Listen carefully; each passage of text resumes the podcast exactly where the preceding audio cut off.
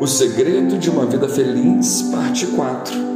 Porque os olhos do Senhor repousam sobre os justos e os seus ouvidos estão abertos às súplicas, mas o rosto do Senhor está contra aqueles que praticam males. 1 Pedro 3,12. Qual é o segredo de uma vida feliz? Depois de dar instruções sobre como devemos viver em relação aos gentios, às autoridades, aos empregadores e à vida conjugal, Pedro apresenta um resumo das qualidades que os crentes devem expressar em seus relacionamentos, a fim de desfrutarem uma vida feliz. Enquanto estiverem neste mundo, os crentes não estão isentos de graves e variadas dificuldades que roubam a alegria, não. Aliás, a perseguição e o sofrimento acompanham a vida cristã. Isso não é algo estranho.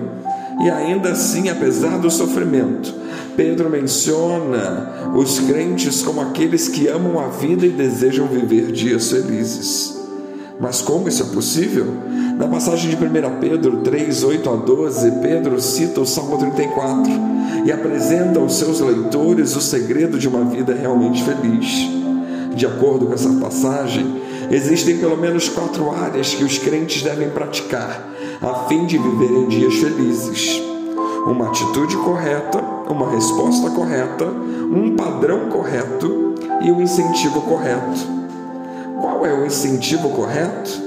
Porque os olhos do Senhor repousam sobre os justos e os seus ouvidos estão abertos às suas súplicas mas o rosto do Senhor está contra aqueles que praticam males. 1 Pedro 3,12. Manter a paz não é algo fácil, na verdade, às vezes é necessário muito esforço, e Paulo declarou em Romanos 12,18: Se for possível, quanto depender de vós, de paz com todos os homens. Às vezes simplesmente não é possível, mas a verdade é que a paz não acontece automaticamente é necessário muito esforço, porque os olhos do Senhor repousam sobre os justos.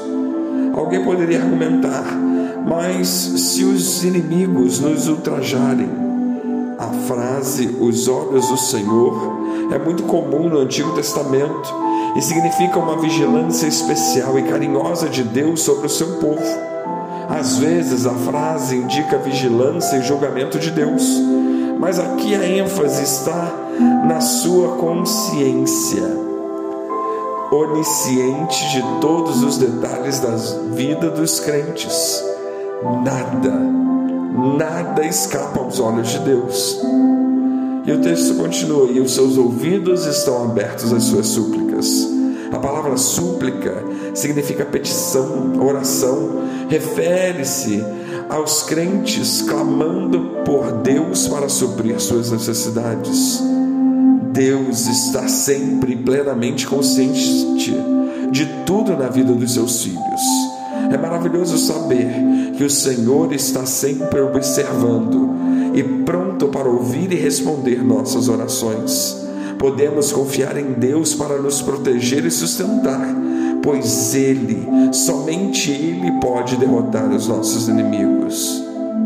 O texto diz: Mas o rosto do Senhor está contra aqueles que praticam males. Em contraste com os olhos do Senhor, Pedro diz que o rosto do Senhor está contra aqueles que praticam males. Isso significa que o Senhor está atento para julgar a causa do seu povo Pedro citou essas declarações no Salmo 34, 12 a 15. Por isso seria de grande proveito lermos todo o Salmo, pois no Salmo 34 Davi declara que a vida do crente não está livre de temor, temores. No verso 4 ele diz: Livrou-me de todos os meus temores, problemas, aflições e até mesmo um coração quebrantado. Ou seja, uma vida feliz não é a ausência de dificuldades, mas a certeza da presença de Deus em todas as situações. Por causa dos problemas da vida e das provações, diz o salmista: clamou este aflito, e o Senhor ouviu e o livrou de todas as suas tribulações. O anjo do Senhor acampa-se ao redor dos que o temem e os livra. Ó, provai e vede que o Senhor é bom. Bem-aventurado o homem que nele se refugia. Temei o Senhor, vós, os seus santos, pois nada falta aos que o temem. Salmo 34, 6 a 9. Que tenhamos continuamente um incentivo correto. Que Deus nos abençoe